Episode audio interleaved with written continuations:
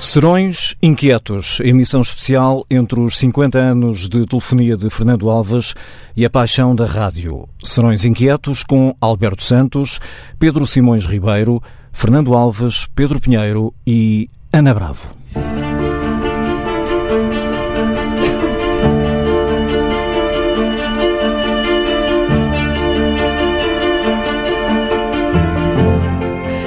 E cai a noite como se fosse a música que me embala as palavras neste momento em que abro o postigo.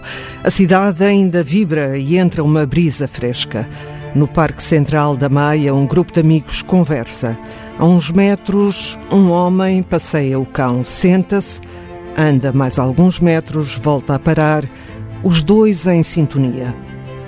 Do número 66 da Rua Alto da Granja, cidade de Gandra, Paredes, o jornalista Afonso de Souza vê ainda o céu tingido pelo fumo do rescaldo do incêndio de Valongo. Cheira a fumo, foi o dia mais quente do ano por ali. Mais fresco está no extremo leste da Ilha Terceira, em Porto Martins. Houve maré baixa durante toda a tarde, ademais o primeiro dia de maré de cabeço em toda a semana, conta-me o escritor Joel Neto. Mesmo assim, a senhora Lúcia não conseguiu apanhar lapas suficientes para satisfazer todos os veraneantes que esperavam para fazer um molho Afonso para o jantar. Com a mensagem vem um abraço dos grandes para o mestre e para toda a equipa TSF. Em frente à capela de São Paio, em Lebruz, Vila do Conde, uma menina vestida de vermelho dança e rodopia. No rochedo ao lado, o escritor Nuno Camarneiro descobre uma frota de gaivotas e um casal namora encostado ao marco geodésico. No Largo do Mercado em Faro está um calor com exigências de gin. Lá na esplanada do restaurante Palhacinho, o cantautor Afonso Dias jantou em abril de 2019 com Adelino Gomes. No mesmo lugar, iria jantar com Fernando Alves, não fora este enfado pandémico. Ficam em dívida, diz ele, para saldar em breve. Entram pelo postigo os abraços de saudade que envia na mensagem. O sol baixou, as pessoas permanecem na praia, Praia da Luz, em Lagos. Está calor, não há vento, marchão. Duarte Belo subiu à Atalaia. Dali houve a voz de Fernando Alves. Há amigos que, mesmo na ausência, fazem parte do cotidiano vem com a mensagem um forte abraço para o Fernando. E agora o postigo está aberto, Pedro, para entregares ao vento as palavras deste serão inquieto. E que se abra quanto possa para que nos permita ter vistas largas, campo aberto, para que nos possamos deslumbrar, estremecer, inquietar. Amada rádio, amadas rádios, o que te prende hoje aos dias que passam? Para onde vais tu? É esta a proposta que lançamos e com o melhor dos pretextos, os 50 anos de rádio do Fernando Alves. Com velhos e novos amigos à volta desta mesa, a mesa de que tanto gostas, que tanto veneras, Fernando, recebo-vos numa rádio que resiste, que luta por resistir. Somos herdeiros de alguns de vós e o quanto isso nos honra. Adelino Gomes, coordenaste o primeiro curso de formação aqui na TSF. Francisco Sena Santos foi teu, o primeiro noticiário desta casa. Carlos Andrade, meu diretor, diretor de tantos de nós, de mim, sê-lo sempre. Obrigado por terem vindo. Também cá está o Agostinho Pereira de Miranda, que nos há de levar de visita até à tua Benguela, à Benguela dos anos 60, 70, onde nasceste para a rádio. O André Cunha e a Teresa Dias Mendes, teus cúmplices em tantas conversas sobre a rádio, sobre, e a frase é tua, o modo de conseguir que os seus momentos fiquem guardados no vento e no coração. E a Rita Figueiras, a Rita e o Paulo Pedroso, que infelizmente aqui não pôde estar hoje, os teus mais recentes companheiros de percurso, que contigo assinam o magazine A Espantosa Realidade das Coisas. Boa noite, que bom tê-los nesta emissão especial dos Serões Inquietos, que poderiam ser também sobre a amizade, a paixão, sobre os laços que a vida, por muitas voltas que dê, é incapaz de desatar. Fernando Alves, 66 anos acabados de fazer, 50 anos de rádio neste mês de julho. Começaste na Rádio Clube de Benguela, Em Angola também foste rádio no Lubango e em Luanda. Estiveste depois 13 anos na RDP e de então para cá, há mais de 30 anos, na TSF, com programas, e foram tantos, como o Postigo da Noite, que a Ana Bravo fez contigo e que também celebramos hoje, como os Dias Andados, a Espuma dos Dias, a Rede Social ou os Sinais, que assinas aqui há precisamente 25 anos. Tanta rádio. O que é que ela te deu? O que é que a rádio te deu, Fernando? O que a rádio me deu? Deu-me, deu-nos a possibilidade de uns chorões inquietos na cozinha de Manhuf, eternizada pelo gênio de Amadeu. Deu-me o privilégio de uma visita guiada por Isabel Fernandes, a diretora do Museu Alberto Sampaio, em Guimarães, que me comoveu até às lágrimas diante do loudel usado por Dom João I na Batalha da Luz Barrota. Deu-me o privilégio de conversar com Agostinho da Silva e de ouvir de Herberto Helder, na Tasca dos Galegos, ao cimo das escadinhas do Duque, as primeiras referências à poesia de São João da Cruz. Deu-me o privilégio de escutar uma lição de Lebrino Lúcio, desmontando alguns mitos da tradição nazarena, como o das Sete Saias, no restaurante Celeste, onde aliás derrotámos, de outra vez, uma épica caldeirada. Deu-me o privilégio de beber um licor de bolota feito pelo grande Carolino Tapadejo, em Castelo de Vide, e de conversar com Fernando Val, na Casa de Coja. Fernando Val, a quem Alegre chamou Santo Laico. Deu-me o olhar fraterno de Maria de Lourdes Pintacílgo, que certa vez me falou com muito entusiasmo de uma história de África, de Joseph Kizerbo. Deu-me a magia das borboletas noturnas, pousando numa rede levantada em Monsanto por Ernestino Maravalhas. Deu-me a possibilidade de seguir os trilhos do lobo ibérico com o biólogo Francisco Álvares. Deu-me o prazer de conversar com Eusébio Leal, o historiador de Havana, no café La Colunata Egipciana, na Rua Mercaderes, um café histórico, frequentado por essa de Queiroz e recuperado numa ação patrocinada pelo então presidente Jorge Sampaio. E a honra de conversar com Laura Paulin, a voz sem freio das mulheres de branco, e de gravar o ensaio da Camerata Romeu na Basílica Menor de São Francisco de Assis, na Havana Velha. Deu-me a possibilidade de conviver de perto durante 15 dias com José Afonso, Adriano, Fausto, Rui Mingas, Carlos Lamartine, numa série de espetáculos para os, os soldados do UFA eh, em Angola. Deu-me o mais valioso património, o das histórias partilhadas com tantos homens e mulheres sábios em lugares improváveis. Deu-me o conhecimento razoável de um território que não deve ser conhecido na alta velocidade das autostradas. Não fora a rádio, eu não teria conhecido de um modo iniciático os torresmos de cabinho e a alcatra e a massa sovada do tichoa, a caldeirada de congro do caneta em altares, o peixe do beira-mar em São Mateus, a magia da Borges em Baião, do Chachoila em Vila Real, da Dona Amélia em Castelo de Paiva, onde comemos larvemente, da Courense ali do outro lado da rua, nosso fim do mundo à mesa. Se não fosse a rádio, eu não teria estado num palco celebrando a palavra com o grande ator António Durães, ou, como aconteceu na sala estúdio de Dona Maria II, a convite muito honroso do Tiago Rodrigues, replicando um estúdio de rádio com o pianista Filipe Melo, esse gênio generoso, recriando a magia dos velhos sonoplastas. Por eles, foi por eles que começou a minha paixão pela rádio. E se não fosse a rádio, eu não teria visto a corda de S do João Canedo, o mago do som. Ele tinha uma corda no estúdio A, em Luanda, onde pendurava S em fita. Uh, finais de, de, de, de, frases uh, cortados. Uh, precisavas de. Imagina. estou a tesoura e fita a tesoura e fita cola. Precisava agora aqui de, de duas casas. E vais cortar duas casas azuis de, de piso térreo e cortaste o S. Ficou duas casas. O caneta tinha um ali pendurado. S mesmo. S, S mesmo. letra, não S é fitas em S. Não, não, S mesmo. Som. Os grandes sonoplastas, começou tudo aí. Jorge Pena, Messi Zelin, Alexandrina Guerreiro, Erlander Rui. Erlander. Ana Bravo, que ilumina a rádio com a voz e que hoje veio reabrir um postigo para o lugar mais secreto do ofício. Nela, abraço os animadores com quem dancei tantas vezes na antena. Inês Menezes, o César, o Miguel. Anda aí nas ondas agora uma outra que sabe de dança. Fixai o nome dela, Marta Bernardo. O André Cunha, aqui sentado à mesa, acabado de chegar da Serra do Laroco, anda a escrever sobre serras para o Fugas do Público, ele que é o mais completo criador de rádio da sua geração, mas há de ter um terrível problema. Será que cheira mal dos pés e não cabe em rádio nenhuma? A todas deveria, só por isso, ser tirado o alvará. Aqui sentados a esta mesa, o Paulo Pedroso, mesmo não estando cá, e a Rita Figueiras, que me trouxeram no último ano, sem nada pedirem, nem um cêntimo, muito mais do que a competência académica, trouxeram um olhar agudo que nos ajuda a refazer o sentido do mundo. Com eles e com a repórter Teresa Dias Mendes, tenho vivido a experiência inesquecível de fazer da espantosa realidade das coisas a minha descoberta de todos os dias. Roubando a frase, claro, Cairo. A TDM, que fez tudo na rádio e tudo fez TDM bem. TDM é Teresa. É ela. Política e reportagem pura e dura. E eis que se revela de repente na arte da conversa levando a disciplina a uma fasquia alta muito pouco habitual. Ninguém conversa como ela na rádio hoje. Com eles, André e Teresa, e contigo, Pedro, faço quase o pleno dos meus conversadores da rádio. Conversa-se pouco sobre rádio nas rádios. Nós temos conversado muito, felizmente, e muitas vezes levamos a conversa para fora daqui e chamamos gente para a nossa conversa.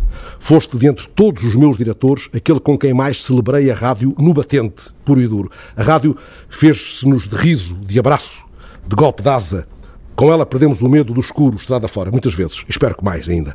Os outros diretores, os meus outros diretores, Emílio Rangel, o que via adiante, o do toque de Midas.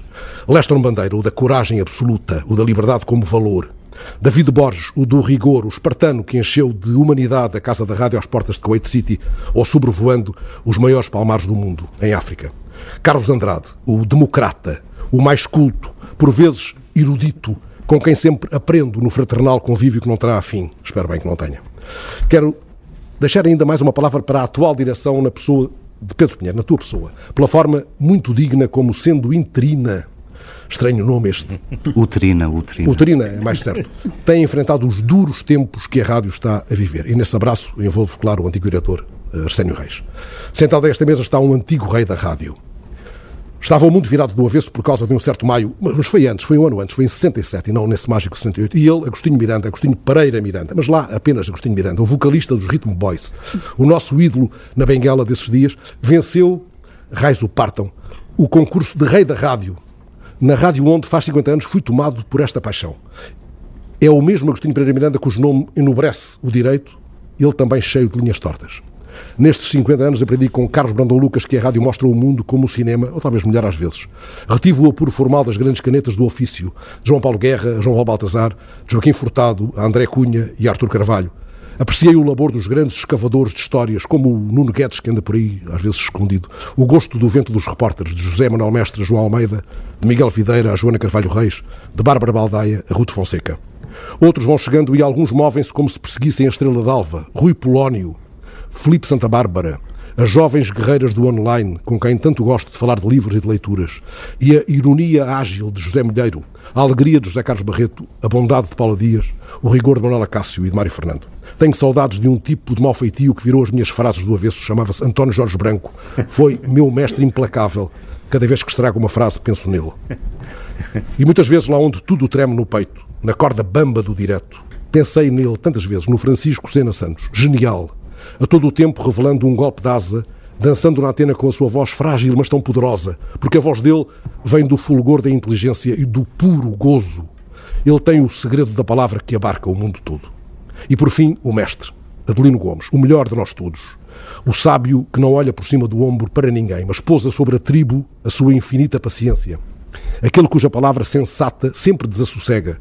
Aquele que tem a explicação mais certeira, ainda perguntando sempre. Ele próprio que explica, perguntando, perguntando sempre. Um Kapuscinski que também andou pela academia. Mundo, academia, tensão, ia dizer tesão, visão de conjunto. Repórter da explosão e do detalhe. Não há neste ofício ninguém que eu respeite tanto e a quem tanto tema desiludir. Sei que ele voltaria a saltar para cima de um tanque militar se lá fosse dentro de um salgueiro meia.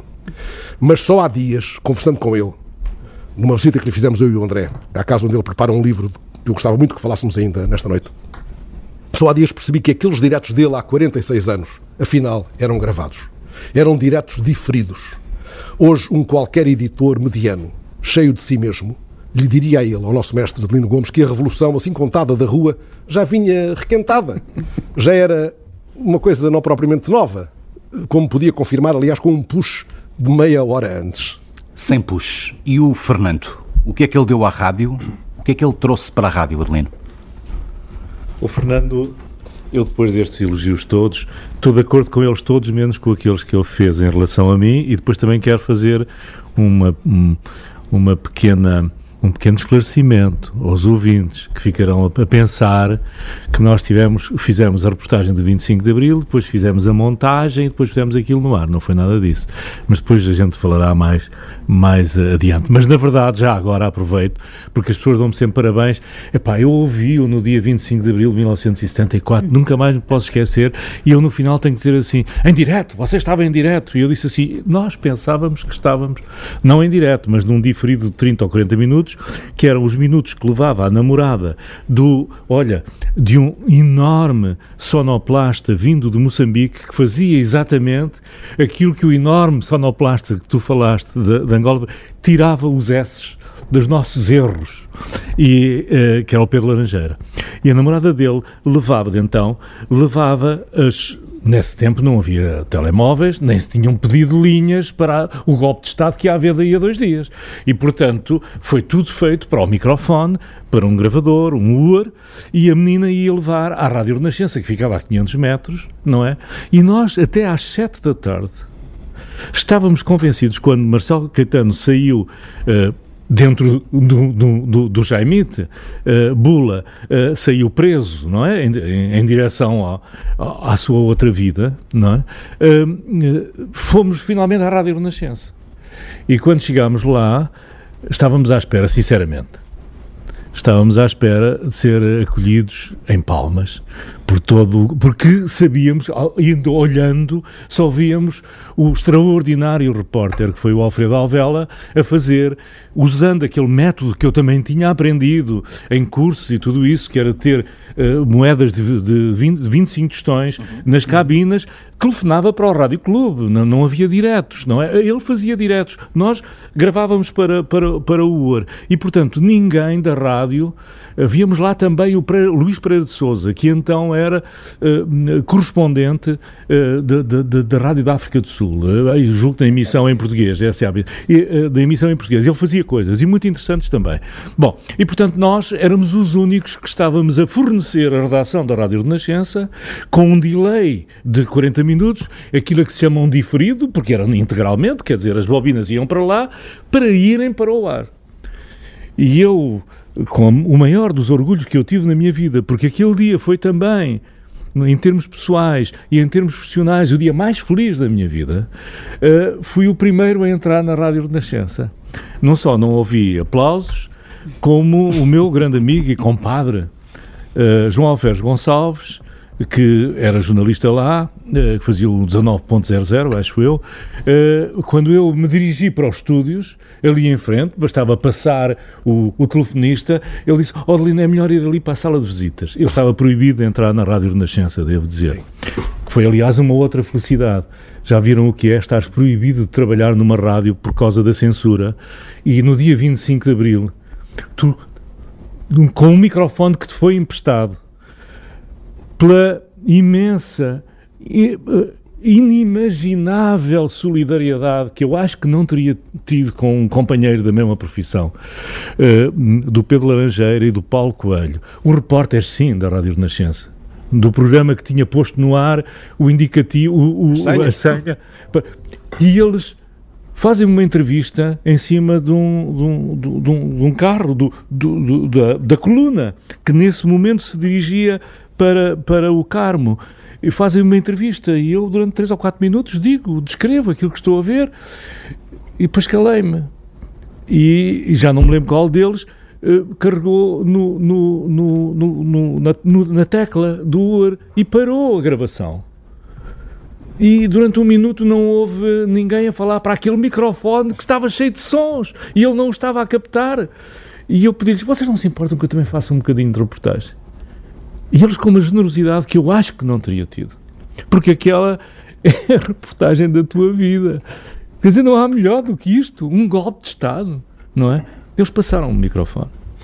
Não é? Portanto, quer dizer, isto, é, e portanto, quer dizer, tu estavas a contar em liberdade, sem censura prévia, não é? O que estava a passar no teu país e que tu sentias que era a mudança, era o outro capítulo, não é? Bom, então chego lá, e dizem para eu ir para a sala de visitas da estação, onde realmente eu estava proibido de trabalhar. Eu fico lá à espera e a essa altura ninguém me vem dizer nada. E nessa altura eu chamo outra vez o João Alves e diz, mas o que é que se passa? É pá, é muito complicado. O Padre Rego, que era o nosso amigo e o nosso sempre, uh, uh, sempre aliado, o Padre Rego, uh, vem-me dizer, é pá, o Padre Américo, que era o diretor, o Padre Américo diz que que tu não podes falar, pá.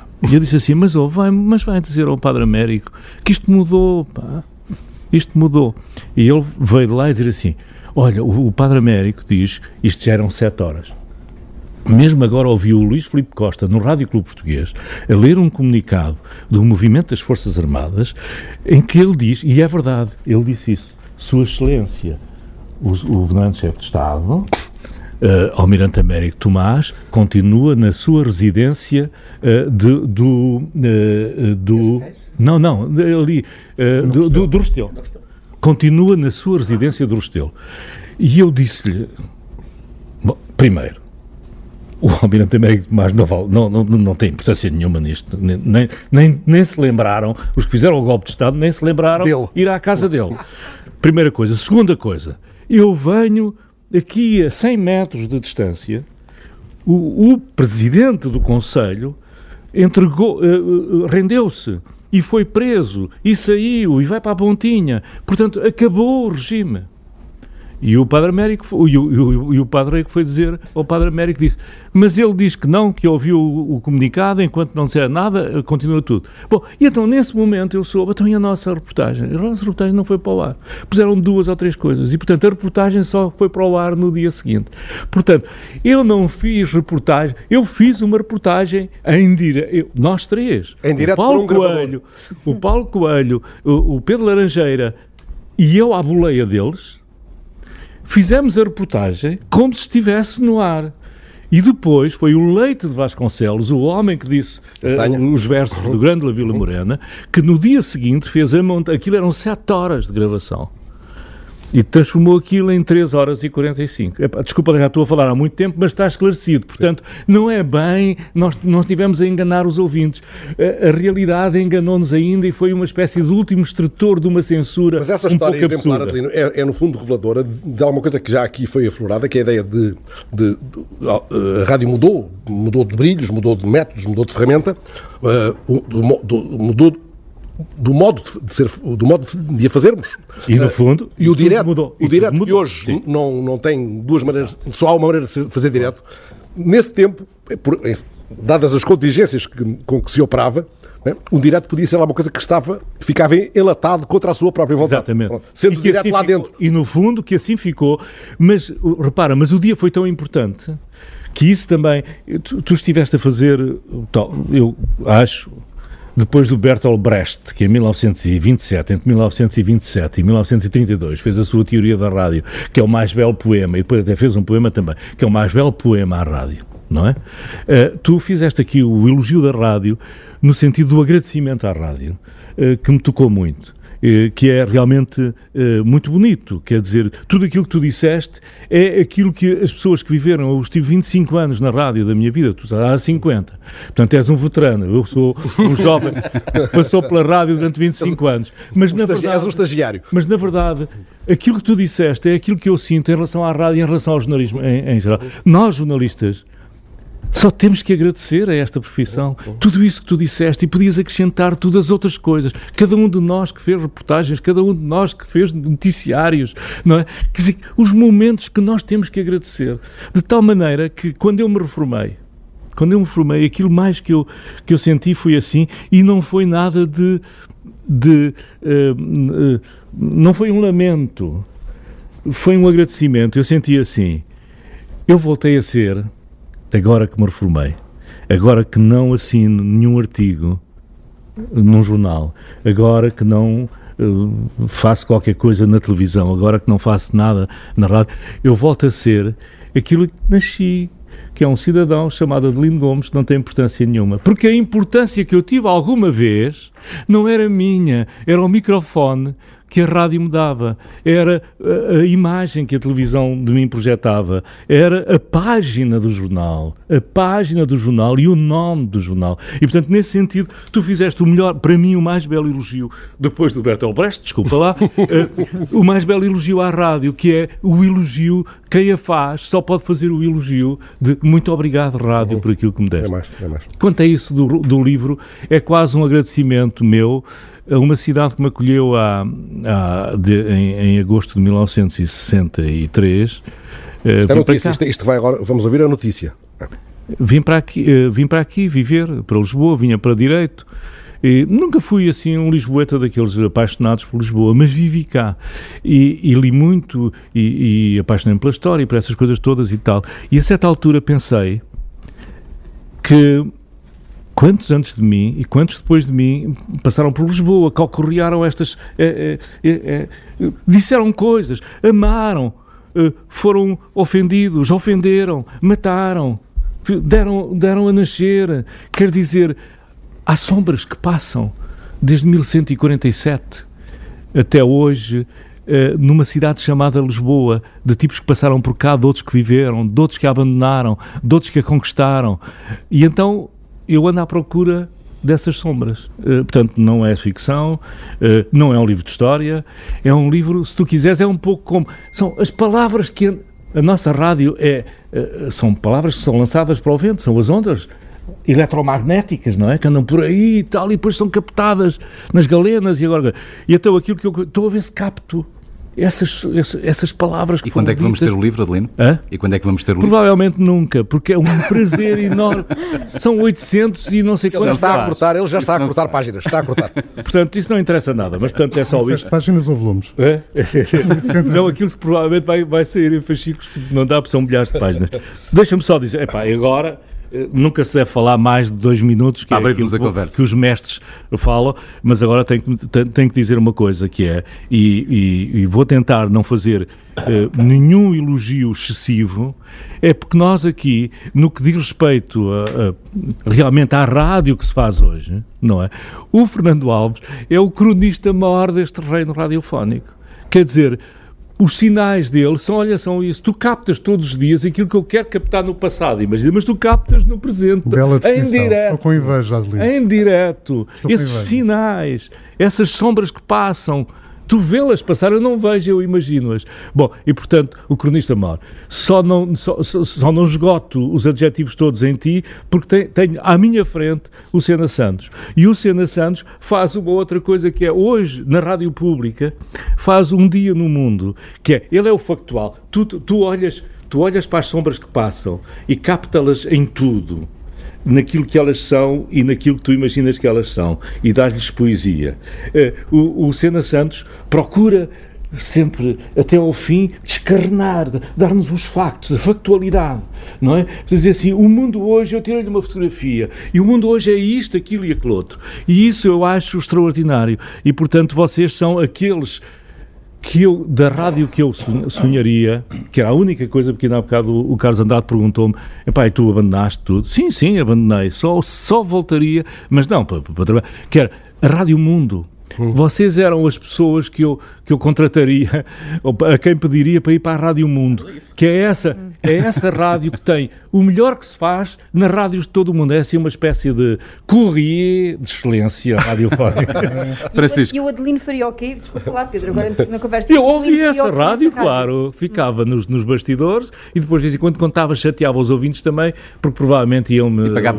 E eu ia contar a história do 25 de Abril. Acho que não havia ordenados nessa rádio. Cheira-me. Cheira Francisco Sena Santos, vamos abrir a conversa. Sobre este legado que o Fernando deixa, o que é que ele nos traz para a rádio, o que é que ele trouxe de novo para a Deixa, rádio? Traz, o que é que ele é único? Traz sempre. Uh, requinte. Uh, é aquilo que a rádio precisa de. Uh, precisou sempre, precisa sempre de, de requinte, de gente, de. A voz do Fernando traz-nos palavras com requinte, palavras trabalhadas com pinças vindas lá de dentro, vindas do coração e das tripas, e traz-nos um. Tra há, há já uns, sei lá, há uns, não sei, há 20 e tal anos, o, o Fernando foi a um congresso dos jornalistas e... Insultá-los. Hum, insultá-los. Jornalista, há quanto tempo não te apaixonas? Eu, eu, eu fiquei ali apanhado com aquilo, pensar, uh, pois é, uh, mas este tipo, mas ele está apaixonado pela rádio, eu também estou apaixonado pela rádio, ele, o Fernando traz paixão. Uh, ouvir o Fernando é ficar apaixonado pela rádio.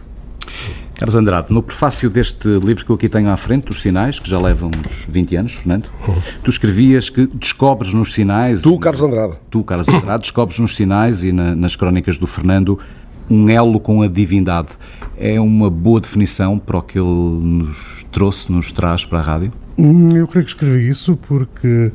Uh... Acho que citavas o Turcato Sepúlveda a propósito de Manuel Alegre. Uh, estou a citar de memória, mas... Sim, há um Há no trabalho do Fernando uh, um toque que é um toque dos deuses dos deuses da rádio, mas do, dos deuses do jornalismo. Uh, um, um toque uh, que faz o seguinte na rádio, por exemplo. O Fernando é, porventura, o único jornalista que eu conheço que é capaz de arriscar ir até ao último milímetro da fronteira que separa um, palavras ungidas, palavras tocadas pelo Divino, de, porventura, uma piruzeira. Hum. E ele consegue travar sempre um milímetro antes. Mas tenho a atração desse abismo. Tenho, tenho a atração desse abismo. É, mas tens uns fantásticos travões. E o, o, Fernando, o Fernando tem outra característica que uh, é sempre o sonho secreto do, dos jornalistas de rádio. É que as pessoas que nos ouvem, por exemplo, nos carros ou uh, agora que menos em casa, mas das pessoas que nos ouvem uh, ficarem, não subirem, por exemplo, para casa, ficarem no carro a ouvir porque não conseguem uh, desligar.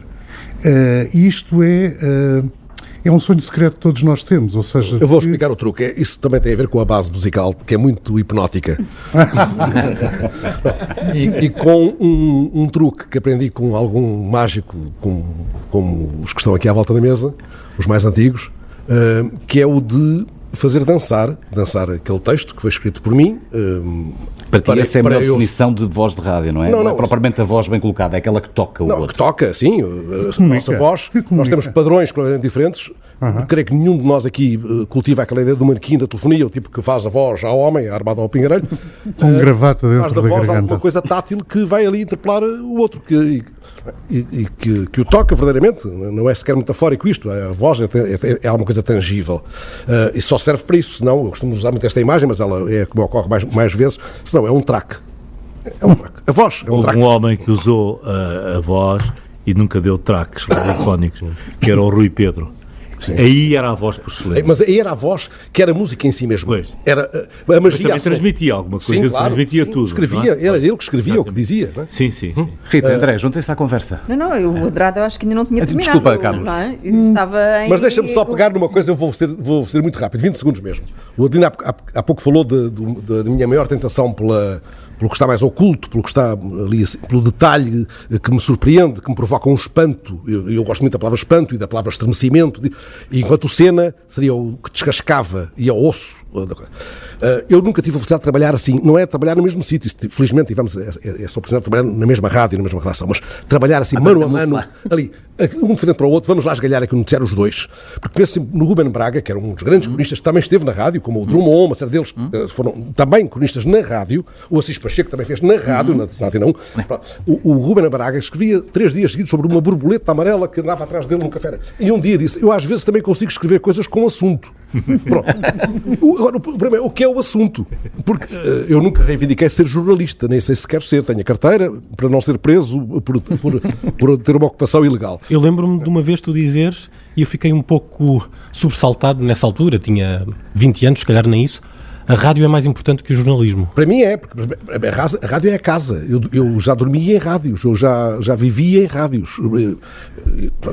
A TSF nasceu com as pessoas a dormirem. A dormir. Ah, eu há dias quase desatei a chorar. A, a, dormir no chão. No chão, no estúdio, sim, sim, claro. Em cima das secretárias. Sim, sim. Eh, eu há dias sentei-me no estúdio ali com Miguel Silva, um grande sonoplasta. Há pouco falei de mais uns, uns quantos mais antigos, ele é mais novo, mas é, é um grande sonoplasta desta, desta casa. Já é um grande sonoplasta. Eu estava a montar com ele uma coisa, a vê-lo montar, porque hoje nem dá grande gozo. Só eles é que gozam, nós não gozamos nada. São, são manchas no ecrã, coisas verdes, nem dá grande gozo. Sentei-me e, de repente, comovi-me por isto. Eu estou sentado num estúdio, no chão. Já não fazia isso há muito tempo. E essa, essa felicidade de nos podemos sentar, sentar no rabiosco no chão do estúdio, ficar ali assim, a, a curtir aquele som, a, é uma coisa rara. Nascemos para isso, os que quisemos ser deste ofício, nascemos para isso, para estar. Eu lembro de vos ver no, no bar Coice, de Zabém Pina, naquele bar. Na, na rádio comercial. Na rádio comercial, ver o, o Alvela, o Adelino, o Furtado, todos ali, aquele naipe, o, o Cândido Mota, essa gente toda ali sentada, até às 3, 4 da manhã, a conversar sobre a rádio, sobre a nossa vida. Né? Isso hoje não acontece, isso é outra coisa que marca muitas diferenças. Hoje não se fala de rádio nas rádios, nós fazemos o nosso horário e vamos à nossa vida. A rádio já não é a nossa casa nesse sentido. É outra coisa, é de outra maneira, e se calhar só pode ser assim. Já não, já não, não a coisa não se compadece com essa nossa nostalgia de, de quando era de outra maneira. Se calhar não faz sentido que seja dessa outra maneira, já hoje. Pronto, eu, desculpa lá, isto era supostamente para falar também do que é que mexe com eles na rádio hoje, não comigo, porque eu não vou reformar-me ainda. Ainda, ainda, faltam uns anos para eu morrer e dar trocado no estúdio. Não, já siga a conversa. Eu acho que fiquei, fiquei com vontade de, de, de, juntar. Gostava de ter ouvido mais dois, três nomes, é evidente, vão aparecer nomes com fartura que, que, não, que não, não chegaram aí ao teu texto. Fiquei a pensar uh, num, num prodigioso repórter de rádio, Rafael Correia, Uh, sim. Uh, claro, mas é pá, sim. Uh, o Rafael que disse, disse, uma vez, agora deixa-me dizer, disse uma vez à porta do Calhas que eu e o Adelino devíamos ser presos, embora ele nos amasse enquanto companheiro de ofício. Vocês são fantásticos, mas deviam estar presos, porque somos esquerdistas, ou éramos esquerdistas, ou rei. O Rafael faz alguma coisa que é da ordem, é, é sim, esse é um ungido, era um ungido. Sim. Era, era sim. um ungido. Sim. O tipo que pendura um, um, um, um cabo de microfone numa oliveira e fica à espera que, que o vento cante para ele. Pronto, dizer... E a arte dar tempo às pessoas. Claro, ele sim. tinha todo o tempo, ele, o dia era, sim, é, não era movido por era interminável claro até encontrar as pessoas. E um maestro, António Macedo. Oh, então, ah. Sim, mas repara, olha, isso agora devia levar umas palmatoadas também acho. O, Macedo, sim, claro, o Macedo foi o primeiro, o primeiro não, mas o Macedo foi o primeiro tipo que eu imitei. Eu ouvi-o à noite em Miguela, ouvi-o, ele foi quando virar do avesso a, a, rádio, a rádio mais convencional, em bom, que havia em Holanda, do Sebastião Coelho, ele chegou lá virar, para virar aquilo do avesso. Eh, é ele que começa a passar as coisas do Adriano, do, do Zeca. Uhum. Né? Sei que é da noite, não é? É o primeiro tipo que eu imito, quer dizer, porque há um momento em que nós imitamos alguém sempre para depois nos libertarmos disso, para encontrar. É um bom modo para ouvirmos o Agostinho, uh, porque citaste o, o, o, o, António Macedo, é mas é sim, claro. há o Emílio, há o Leston Bandeira, o Brandon Lucas, o David Borges. O que, é que a rádio tinha em Angola capaz de gerar estes, estes homens tão, tão grandes para a rádio? Não, era de facto um que território é muito. Um perfume diferente de hoje? Eh, eh, eu suponho que sim, porque eh, primeiro em Benguela, e o Fernando conhece isso muito melhor do que eu, todos os epifenómenos de dissidência, mesmo política, tinham surgiam frequentemente na rádio. Todas as cidades tinham um qualquer, um, nós dizíamos na altura, radialista, que, que cascava uh, forte e feio, normalmente em coisas que não eram essenciais, que não punham em causa uh, o essencial daquela ordem colonial. Mas havia e cascavam muito, muito, muito forte. Depois. Um, não podemos também uh, esquecer-nos que a rádio era o, o enfim, era, era o veículo de informação por excelência e as razões, enfim, o Fernando sabê-las a explicar melhor do que eu. Uh, e, e, portanto... Era o tambor da tribo, Agostinho. Absolutamente. Nós víamos os madiés, os nossos amigos madiés, que andavam de bicicleta com o rádio pendurado, com o transistor pendurado, não é? Absolutamente, absolutamente. Era o tambor tribal, é. era a, a telefonia. É, absolutamente. E, e, depois era, uh, talvez, a forma de cultura mais democrática, porque eram eh, em Benguela, por vezes, enfim, os intelectuais, como o Fernando, ouviam a rádio de Angola, não é? Mas, ah, perdão, a rádio, a rádio de Luanda, não é? Os que da noite, qual era os, Café da noite. Café da noite. Boa música em boa companhia, é, é, dito pela Maria Diná. É, café da noite. Sim, sim, boa música. Cuidado com e, isso. E portanto é, era. Hum... Mas, desculpa, Agostinho, sim. eu ainda hoje gostaria, na tal rádio que tu serás um dia o, o CEO. Mundo, CEO mundo, Rádio Mundo. Rádio Mundo. Rádio mundo. o nosso amado CEO, né? fazendo grandes conferências diárias né? na antena. Uh, nessa rádio, agora perdi-me, não sei por carga d'água, o que é que a gente fazia na carroça da conversa, Agostinho? O café da noite. É café, da noite. Era o programa que eu talvez gostaria, eu gostaria de fazer 10 programas agora, um dia destes, assim, diferentes. Uh, mudando a grelha, mudando, mudando a estação, um grande programa da noite. Um grande programa da noite. Uh, nós, para mim, que eu não estou a falar para o diretor, estou a falar. Não, já desafiei para isso. Jornal, Mas eu não sei se a noite hoje perdeu força uh, estrategicamente na, na, rádio, porque a televisão domina, domina essa hora. Né? Um programa da noite à antiga com um requinte. Com, Rádio à hora das televisões. É? Com requinte. Será que domina? Pois não sei. Deixa eu ver a Teresa. Os espanhóis, uh, os espanhóis e foram capazes de mesmo reinventar fechar a a primeira hora. Rita, por favor.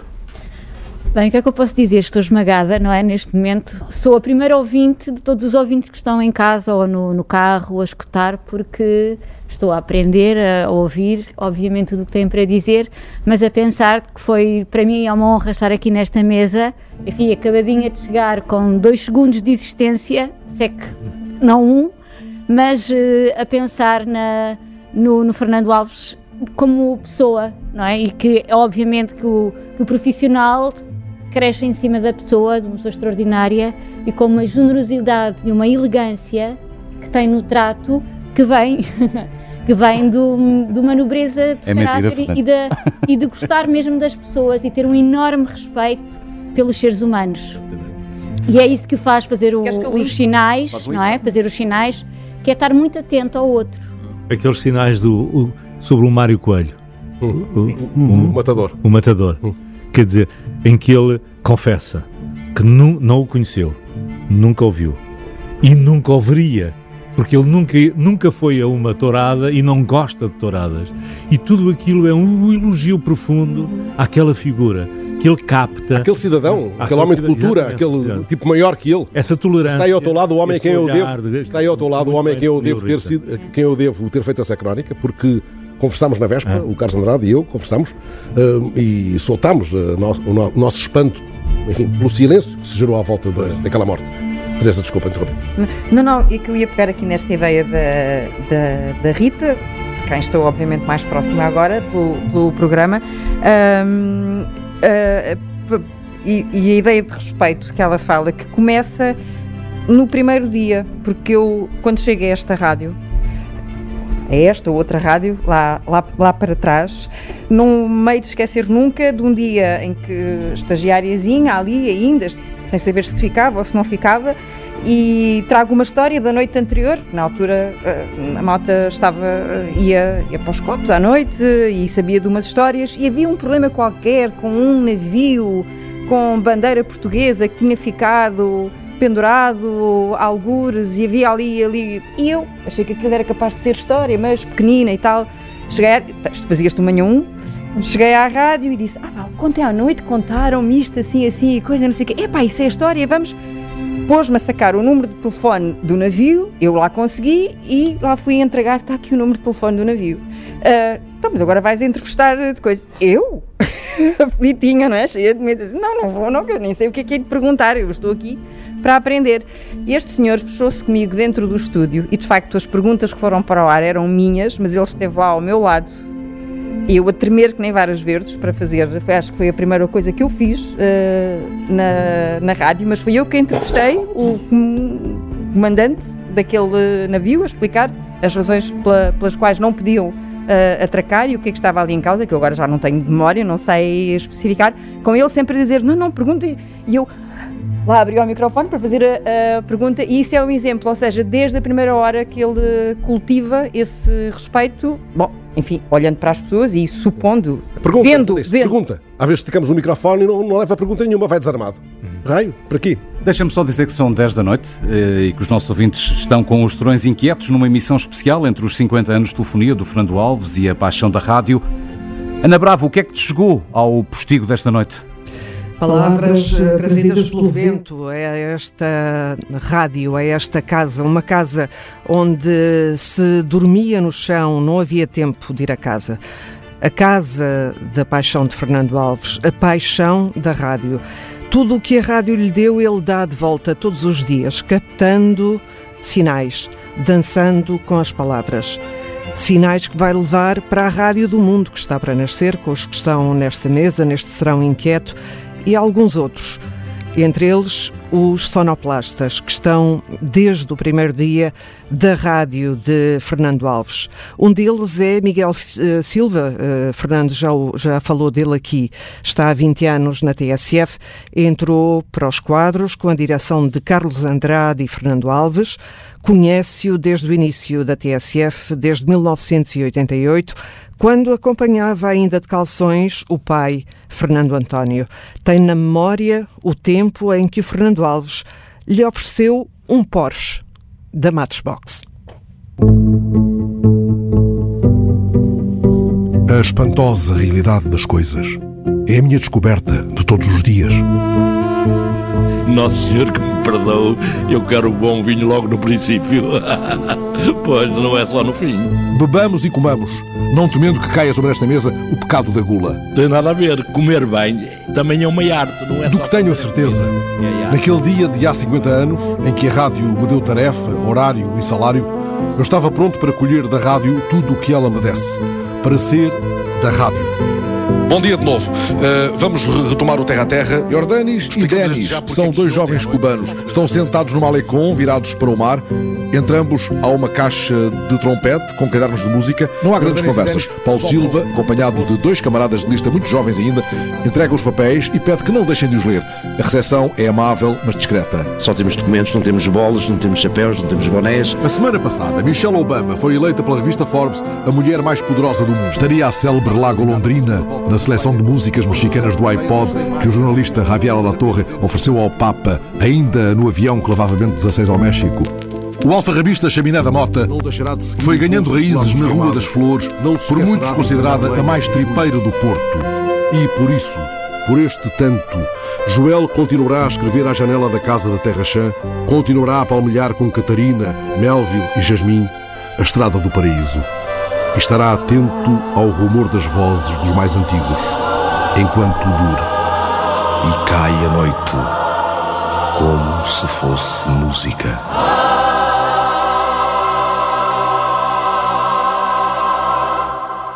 Momentos da viagem diária de Fernando Alves pelas ondas da TSF, eh, que ficam também soltos eh, por esse vento que eh, ocupa esta, esta, este serão inquieto da, rádio. Uma conversa entre amigos, Ana, sobre a paixão da rádio. Houve um tempo, já aqui recordou o Fernando, o Adelino, o Francisco, o Carlos também, em que ela foi a casa de quem a fez, literalmente, quem a fazia vivia nela, dormia com ela.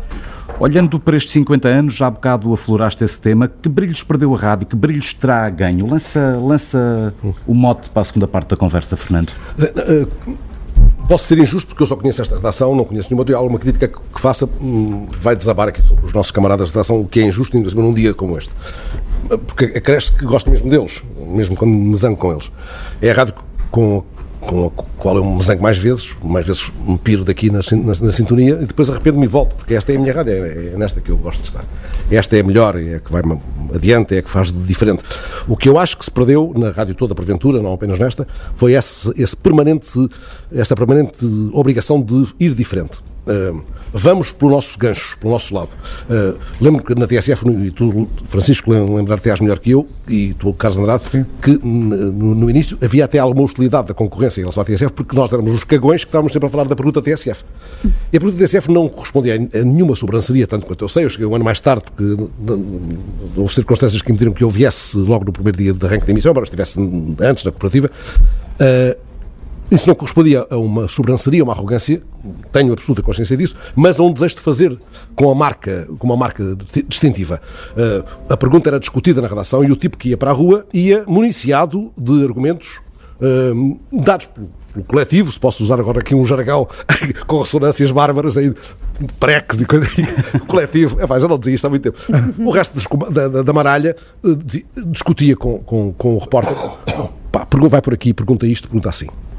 E, e... Porquê é que isso se perdeu? Isso perdeu-se porque somos menos na redação. Agora, Não, tipo, não pode estar a corda aqui do alto da sua sobrancelha a dizer, pá, já não é como antigamente. O meu tempo, o meu tempo é este, agora como é o teu, é este.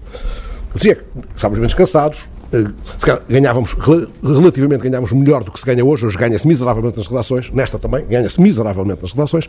Eh, Tínhamos uma disponibilidade que hoje não temos, hoje não temos, porque a vida é tramada. Tu vês aqui jovens repórteres, agora não vou dizer nomes, estão aqui jovens repórteres que, zarparam daqui, estão noutro sítio, não é? Eh, porque ganhavam mal aqui, pronto. Como se ganha mal nas outras rádios. O jurismo paga mal. Paga mal. E é gente muito qualificada que aparece nas redações e tem de zarpar porque tem de comer pãozinho e né, xixa, boa. Bom, uh, e havia um, uma, uma, grande curiosidade do mundo. Uh, Malta, não? Falta viagem falta, à rádio, falta, falta cinema à falta, rádio. Falta mundo. Faltam estas duas palavras que ainda não tínhamos uh, dito uh, aqui na primeira há hora. Muitos puxos, a malta recebe, é. cinema no teu texto inicial. Francisco às vezes escola a rádio à literatura. Já ali numa entrevista do, do Francisco, no, pelo facto de, de, também nós contarmos histórias. Não? É? E o cinema? Tal como se conta uh, num livro. A rádio traz-nos a, a, rádio traz-nos traz-nos as imagens. A rádio aqui nós aqui nesta mesa uh, está aqui a rádio, mas ao mesmo tempo falta a rádio. A rádio precisa de um certo escurinho. Uh, o Adelino contou-me, falou numa, numa, numa formação uh, talvez a primeira formação que houve na RDP, uh, na rádio pública, o, o Claude Villet, um, um, jornalista francês, uh, um grande animador, que uh, conduzia as emissões dele ao fim da tarde às escuras.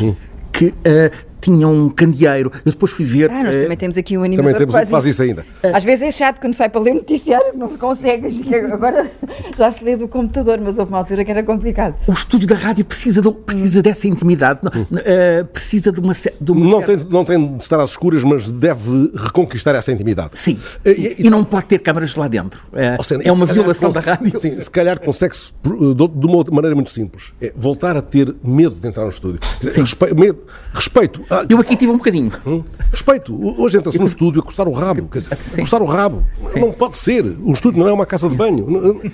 Nós vimos com cólicas, estamos, estamos no Entrar no estúdio é entrar num, num, num, lugar de culto. É, é, há uma liturgia. Quer dizer, quer dizer eh, o Pedro Pinheiro e eu estamos aqui desde, desde ontem a tremer os dois. E sempre que fizemos os dois enquetes, trememos com cólicas. É, nunca mais despachamos isto. Esta porcaria queima-nos nas mãos e, e, temos aqui um esquema. Arrumamos um. Já foi, já foi toda a vida.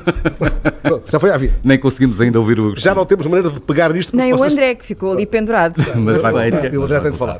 Sim. Uh, mas é isso. Uh, agora perdi-me por causa desta, desta à parte. Eu agarro a viagem. Uhum.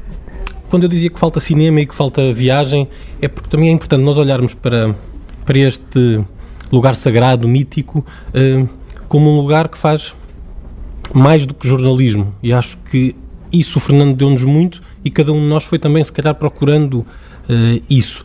Quando eu fui à Caroline, ao, ao Ross Revenge, ao navio, ao navio da Caroline, uh, senti que estava a ir, de facto, a um lugar, uh, a um lugar sagrado. e Ele foi à Caroline para a TSF. Ah. Foi à Rádio Caroline fazer. E a ideia do cinema, o Orson Welles dizia que a rádio tem um ecrã maior do que o cinema, porque não tem moldura, não tem limite. E o que é hoje a Rádio Caroline? A Rádio Carolina é hoje uma continua rádio que continua a emitir, uh, inclusive em FM, desde há dois, três anos.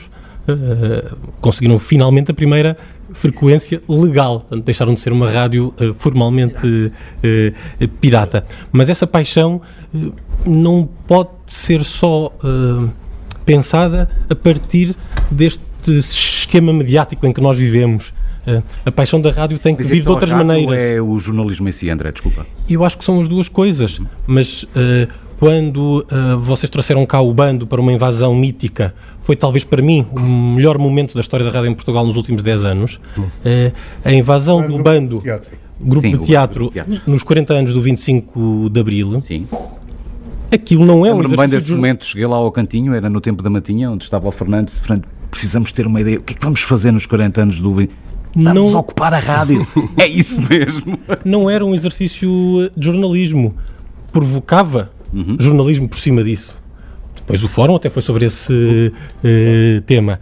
E essa necessidade de deixarmos que a rádio nos dê outras coisas. E aí é que entra o cinema, aí entra a viagem, aí entra uh, o requinte não é só o espanto, é o requinte que falta à rádio, a rádio em Portugal, que tem um atraso. Nós estamos a embrulhar mal. Estamos, porque não temos, lá está, não temos, não temos uh, tempo, não temos gente. Uh, o Miguel Silva falou há pouco. O Miguel Silva e o João Félix Pereira são os dois únicos sonoplastas neste momento, uh, a tempo inteiro. É? Outros farão sonoplastia quando é necessário, mas não estão no, no, no, dia a dia ocupados com isso. Já houve uma carrada de sonoplastas na TSF uhum. ao mesmo tempo. Dizer, e nas outras rádios será a mesma coisa. Uh, há menos gente uh, ocupada em, uh, a fazer um, uma dada disciplina, porque somos poucos para fazer a clínica geral. Isso significa que a rádio só perdeu, não ganhou novos brilhos, nomeadamente com os Ganhou rapidez. É lá está o push, devia acabar esta porquê dos pushes, pá. Eh, ganhou pushes a mais e perdeu densidade, perdeu né, profundidade. Vai a correr na autostrada é casar, atrás da televisão. Casar a leveza com a profundidade. É perder a capacidade de ouvires o som que te rodeia, não é? De parar para escutar de facto aquele, uh, aquele som, aquela palavra, aquela, aquela imagem. Falar não é? com os outros que nunca falam, com os que nunca vêm Mas não ganhou uma nova vida, por exemplo, o podcast não trouxe uma nova vida uh, à, à, à rádio? É o copo meio cheio, ganhou novos ouvintes, um, permite quase um, desenhar uma rádio à medida de, de cada um Uh, e isso sem perder uh, as virtudes e as potencialidades da rádio à maneira antiga, se quiserem, no sentido de rádio tradicional, rádio que, quando uh, nós perdíamos um noticiário e se queríamos mesmo saber coisas, era aquela irritação de agora vou ter que esperar uma hora. Uma das novidades que a TSF trouxe foi precisamente a meia hora, às, noticiários às meias horas, que tinha que ver com a, a resposta a esse tipo de, de necessidades. TSF é que inventou o push. Hum, de algum modo, de algum modo. As notícias não escolhem a hora certa. Exatamente. Ah, mas ah. isso é um, é um push como um bife do lombo. É, sim, é, está aqui alguma coisa nova. Não, não conseguem ouvir lá em é casa o António Pinto Rodrigues, a falar lá, é um lá do fundo sem microfone. Não é o push todo. Não é esta coisa pateta, pateta que. Uma, uma campainha que toca no bolso das calças, não é? Tenho aqui um push, ah, é uma coisa. Já deu há 12 minutos. É pá, sobre nas tintas foi há 12, ou se foi há 17, ou se foi há 24. Quer dizer, eh, já não se está porque já tem meia hora e não damos, não aprofundamos, não, não, não procuramos um outro ângulo para, para fazer crescer a coisa, para, para a contextualizar. Esta pressa, esta vertigem para coisa nenhuma, isso é que vai matar a, aqui a onça. Concordas, Adelino? Eu, não, eu, eu, sobre, sobre o que é a rádio hoje e o que é a rádio do futuro ainda, eu não tenho nada a dizer porque não sei. Posso é arriscar algumas coisas, não é? Um, e para mim a rádio sempre foi sempre foi o, o impossível sempre foi o, o, espaço aberto para, para nós fazermos o, os sonhos maiores mas ao mesmo tempo sempre foi eu sempre me conformei com a rádio aquilo que eu poderia chamar assim uma espécie de torcineira. Uh. Quer dizer, uhum. a rádio é como o sino da nossa, da nossa aldeia, uh. não é? Que dá as horas, as meias horas, os quartos de hora, uhum. que celebra os nascimentos, os batizados, os uhum. casamentos, as mortes, uhum. os funerais, os fogos. Os fo e os alertas, os dá os, toca a rebate. Os puxos, os puxos com, Essa é que é. Com razão de ser, os, os puxos a sério. Sempre Olha, foi. abanou tudo. Nós vivemos, pois, nós vivemos num, num tema, é, é, muito curioso, aqui há tempo estava a pensar, quando, quando nasceu o público, o Vicente, quando, quando me convidou para ir para lá, eh, eu dizia-lhe assim, é pá, mas tu vais agora sair do Expresso, pá, que é o jornal, e ele disse uma coisa que depois utilizava muito, que era assim, mas então tu queres viver num país que só tem existência noticiosa de 8 em 8 dias. Na verdade, o país esperava 8 dias para saber as notícias do que estava a passar. Era o expresso que dava. Então, é preciso essa, finalmente essa foi a grande revolução da TSF. Exatamente. Foi ter acelerado Ora, o tempo da informação. E são mais, é mais ou menos na mesma altura que TSF, TSF público é algum público, tempo. TSF público SIC. E SIC, uhum. é verdade. E então, é portanto, é um pouco... Nesse, muito, mas é, sim, são os três, os três... É um pouco, é um pouco nesse sentido, portanto, que é, é, epá, não se pode esperar. Quer dizer, a torre é o alerta, é o arrebate. Quer dizer, quando, há, quando é, é, tocar a rebate, a rádio está lá. Tem que lá estar. Mas ao mesmo aviso tempo. Aos, aviso aos ouvintes mais sensíveis, estes barulhos assim é são os punhos do Adelino na mesa. Mas ao mesmo tempo também há esse, é, é, esse eu, eu, eu, gosto muito da música que me acompanha. Eu muitas horas ouço a Antena 2. Uhum. Desculpa lá a TSF. Há, há outras rádios pois que há. estão a fazer coisas, desculpa. Ótimas. E, e eu fico ali. Uh, uh, Quer dizer, tu já, já, já viste o que é um tipo estar uma hora a ouvir Bach, cantada, cantatas de Bach? Quer dizer, faz-te outra, outra coisa. E depois há outras coisas que se dizem. E, portanto, essa minha rádio, por isso é que eu, a rádio que eu sonho é, é um bocadinho de todas as rádios, de todos os momentos. E a rádio vai ser isso, acho eu, vai ser esse conjunto de todas as coisas. Uh, uh, uh, mas, na verdade, para mim, portanto, eu não levo mal quando a rádio me deixa dormir um pouco. Isto é, me põe música, uh, música de fundo. Pode ser também uhum. música de fundo, não é? E depois chega um momento em que. Portanto, e por isso mesmo, é que os ouvintes, a certa altura, gostam de certas vozes que lhe aparecem e de certas coisas que as pessoas inventam, porque as pessoas estão na, na sua. Uh, estão no ramo-ramo do dia a dia e depois aparece-lhe alguém a dar uns sinais. E, e, e porque é que é sempre tudo muito bom? É tudo quando é um minuto. A tua rádio mesmo, não sei se fosse tu que escreveste, os sinais são sempre anunciados como uma coisa de um minuto. Tu nunca fazes um minuto, não, fazes um três, bocadinho mais. Três minutos. Sim. São três minutos. Mas na verdade. Não, mas é... para fazer um minuto tinha que ser muito bom. Exatamente. Não, tenho não tens tempo um minuto. para não, ser não mais. Para um minuto. Um minuto é mais difícil. O Joaquim Furtado fez isso como ninguém. As síntese noticiosas sim, sim. perfeitas eram as do Furtado. Pois, pois. Porque, dizer, é... Então, é nesse sentido que eu digo que é, é, essas. Depois aparece qualquer coisa que é realmente a pérola hum. naquilo tudo. A pérola é, oh, Adelino, é a questão do um minuto e dos fácil. três. O que nos leva aos três é uma, é uma generosidade egoísta, uhum. posso pôr a coisa paradoxalmente, que é eu quero tanto partilhar o que descobri Sim. que inundo a antena Exatamente. com informação a mais, com assim. dados, mais dados também lá, né? e estou a ser sobranceiro porque estou a, a, mostrar, porventura de uma forma até uh, deselegante, que sei muita coisa daquilo, ou que apanhei agora ali na, na curva, muita coisa sobre aquilo, muita informação. Uh, ao querer tanto partilhar, na minha cabeça, generosamente, eu, estarei porventura a ser é, muito egoísta, porque estou a mostrar é Vejam como eu sou bom que descobri estas coisas todas. Pronto, Mas tu ah, tens de ser ao mesmo tempo, nós temos de ser ao mesmo tempo humildes para sentir que, portanto, nós estamos a trabalhar, estamos a falar na rádio e o ouvinte vai-se embora. Vai-se uhum, embora para outro uhum, sítio. Uhum. Vai fazer outra coisa qualquer e ou chegou a meio, ou chegou a meio do noticiário. Depois volta a nós. Mas esse é um desafio aqui. interminável. É, é, é, é o manter as pessoas agarradas ao uh, fio da voz da rádio. Hum. Mas quando, quando tu, se tu consegues conquistar um minuto no, durante um dia, já viste que é, é, é, é o tempo inteiro. Quer dizer, é, é a plenitude da comunicação. Tu podes fazer a plenitude da comunicação com uma mensagem pequena, daquela que toca. Aquela é a tal palavra, lá volta ao Brecht, que ele diz assim: um tipo, é muito infeliz o tipo que anda à procura de, de, de o tipo que anda à procura de alguém de, eh, de, alguém que ouça aquilo que ele tem para dizer. Mas mais infeliz ainda é o tipo que anda à procura de alguém que lhe diga aquilo que ele precisa de ouvir.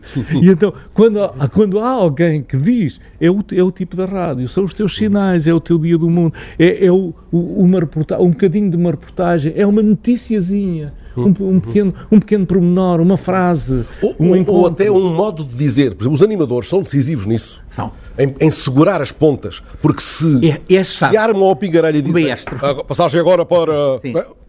Matam, matam a moça. E se dizem ainda aí está alguém, uh, uh, obrigado por estar aí. Uh, é o tal bocadinho de atenção que ela nos pede, Francisco, que também te lia há, um, há uns tempos, que a rádio nos pede atenção, só nos pede isso. Sim. Sim, sim. Tinha vontade de dizer uma, uma, uma coisa.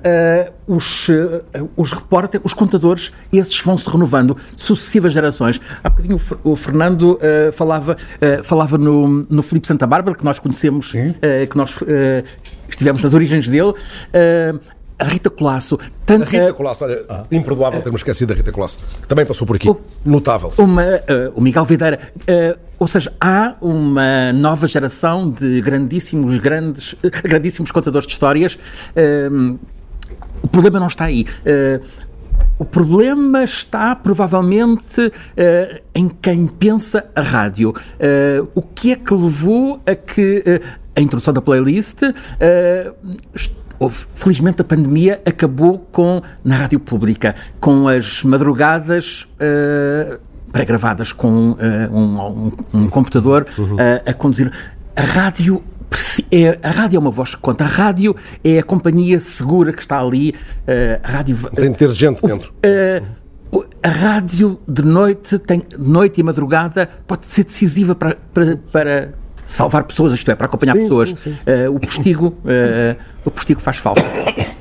A propósito de, eh, desculpa, a propósito dessa, desses segundos, desses fogachos, desses relâmpagos, desses flashes de comunicação, uh, uh, no, no, princípio, de, quando foi daqui da TSF e desse curso do que o, o Fernando falou, uh, aquilo que eu mais quis passar à malta que estava a, a aprender foi uma coisa que tinha aprendido exatamente com o Vilela e com, e com o, O Guibert. Guibert, O Guibert. o, o Guibert, e um deles deu-nos, passou-nos um, um, um, um- o RM, o registro sonoro, de 1 minuto e 30, por isso é que gente- nós depois cometemos o erro, que é tudo, nada pode ter mais de 1 minuto e 30, nem menos de 1 minuto e 30. Passa a ser um dogma. muito- Pois é, e não podia ser. Disparate, claro. Mas- Cortas, há pessoas que, que, ficam amputadas. Era a ditadura do minuto e 30. Cortas um braço à frase, cara. Não sei se repararam, mas já estamos mais na área dos 45 segundos ou um minuto Sim, sim. do que É- num é- é minuto por e meio. vagas. É Mas por- é esse por minuto e 30... Eu sou o mais novo nesta mesa e acho que o que falta à rádio é tempo, é calma, é respiração. Ah, vamos atrás de nada já. E de- perdemos é a, perdemos a curiosidade que está nesses grandes contadores de histórias, como a Rita Colasso, como a Isabel Meira, ah, ah, como a Sofia Saldanha, ah, com quem também partilhei outros projetos, que não é jornalista, mas é da rádio. e nós sintonizamos a France Culture, sintonizamos o RT, vamos até à BBC, vamos às rádios alemãs e temos várias horas por semana de espaços em que a rádio respira com calma. Temos uma fábrica de l'histoire, uma fábrica da história na France Culture. Isso não existe eh, em Portugal. É preciso ter esta consciência de que há, pela pressa perfeitamente compreensível, pela pressa de eh, não esperar pela missa do Expresso para saber o que é que está a acontecer eh, no país, o movimento do jornalismo foi todo muito atrás da notícia. Oh, André, o problema é que às vezes a pressa eh, parca delas cegas, não é? Eh, Afasta-nos da urgência, da verdadeira urgência. Ah, mas lá está, mas é que há muita gente que quer contar histórias e que sabe contar histórias, mas é preciso que lhes dar a oportunidade das pessoas poderem contar histórias, é, é preciso que, que esses jornalistas também, a eles, é preciso dar-lhes tempo também para poderem contar essas histórias. De ir buscá-las, desmontar, que- de- Se eles têm que. Pronto, e é nesse sentido que eu gostava de dizer uma coisa e vou dizer já, que é para. para porque depois ah, o, o tempo acelera, lá está, ah, e não dá tempo. É porque todos os dias, nesta casa, e agora vou falar desta rádio em, em particular, ah, e é muito. É, acho que digo isto num minuto. ah, Todos os dias, eu- por acaso ainda não se usou, ou se usou, foi para aí uma vez eh, a pala- a palavra magia, não é? Aquela coisa da magia da rádio. Pronto, todos os dias, nesta rádio, há um grupo de pessoas que faz magia. Faz ali, naquela ilha de edição que está ali atrás, a trabalhar com duas e três pessoas, a fazerem o trabalho de sete ou oito. Ah, pessoas como, olha, o António Pinto Rodrigues, eh, que está ali atrás, e estou a falar dele porque está aqui presente, mas tantos outros, e não vou falar de mais eh, de, de nenhum outro nome, que têm que acautelar que essas notícias, melhor ou pior, chegam às pessoas e nem sempre nas. nas nas condições certas ou ideais. Bom, ideais nunca, nunca são, mas é completamente diferente, não é? Nós eh, trabalharmos eh, em equipa, nem estou a falar da Covid agora, mas trabalharmos em equipa com cinco ou seis pessoas em que se debatem, em que um puxa para um lado, o outro para o outro, e a coisa vai assim ou assado, ou estarem duas em que o que têm é que gerir eh, as notícias que estão a cair e o som que chega e o direto e o... E, portanto, eu acho isso eu queria dizer, de facto, a- atualmente nesta rádio faz-se magia todos os dias. Pode não ser a melhor magia, ah, podem não ser os melhores truques, mas são os truques possíveis. Pronto, e agora posso, posso calar. Agostinho, antes de pedirmos à Rita uma, uma síntese do- de- desta parte da conversa, e, e- e- até porque o Agostinho é, o- é o nosso ouvinte. É o único rei da rádio na mesa. E o único rei da rádio. Mas há alguns preços. É um, é um- é o verdadeiro misname, desculpem-me o anglicismo, porque de rádio não tinha nada, era, só, era só eh, música. Mas eh, eu gostava de, de referir que eh, isto indo buscar um pouco a história remota, se é possível dizê-lo, ahm, do, do Fernando Alves, que na, naquele clima de Benguela, provavelmente o que o levou para a rádio foi, eh, foi uma pulsão muito semelhante à que me levou para a música. E nesse sentido, eh, eu, aliás, eh, é uma das grandes humilhações da vida. Eu tentei ser locutor do Rádio Clube de Benguela, mas como tinha passado seis, seis meses. Eh, aqui- na metrópole, não é? Voltei com, com a pronúncia de Viana do Castelo e fui, e fui irradiado imediatamente. Bom, eh, a última vez que estive em Bengala havia um, havia um, um locutor brasileiro que eu achei que era uma afronta pessoal. Mas enfim, eu No Rádio dizia... De Bengala, que agora Rádio Bengala. há de chamar-se outra coisa, não é? Uh, sim, é. Imi- a Rádio Clube de Angola Benguela, acho que é assim. Uh, bom, mas uh, a verdade é que uh, foi um pouco a mesma pulsão, julgo eu, mas o Fernando há de dizer, porque o que verdadeiramente o Fernando que nós conhecíamos queria era seduzir as pessoas. Já não vou dizer seduzir as miúdas, que também queria, não é? Mas nós quem arrebatava, as, quem arrebatava as meninas não era o Agostinho? não, não, nós odiávamos o, o, Agostinho, claro. porque o Agostinho antecipou aos Beatles esse fenómeno, essa histeria coletiva das miúdas se mandarem para o chão quando ele cantava. Não, esse, o Agostinho eu tinha, uma cabeleira um cabelo, Eu tinha um cabelo uh, farto. Cantava muito bem né? e, e arrasava, arrasava. Deu-nos grandes cargas de trabalhos porque nos obrigava a refazer sempre as estratégias, não é? um grande, eram grande, predadoras. Grande exagero. Mas não, sedução, mas, assim, essa palavra é, é sedução. É disso que se eu, trata. É, era disso. O que é que nos faz É isso que a rádio faz. Uhum. Sim, claro. É. É, porque é que quisemos ser deste ofício e não de outro, qualquer, tão, tão respeitável como o nosso? O nosso às vezes até é pouco respeitável. Bom, porque às vezes somos muito atrevidos, entramos por zonas que são terrenos pantanosos e, e aventuramos. Há aí um lado de, de, aventureiro que é muito interessante, mas que é perigoso. Nós podemos, eh, porque a palavra é inflamável, nós podemos desatar, podemos pôr gente a acreditar em coisas que, porque ouviu mal, porque pareceu que nós dissemos assim e dissemos assado, podemos desencadear tumultos não é? com, com o que dizemos. Nós somos incendiários, às vezes involuntariamente. A palavra não é como uma flecha que, que se mandou, não se pode ir lá buscá-la quando já está no ar a fazer os, os, seus estragos, os seus magníficos incêndios.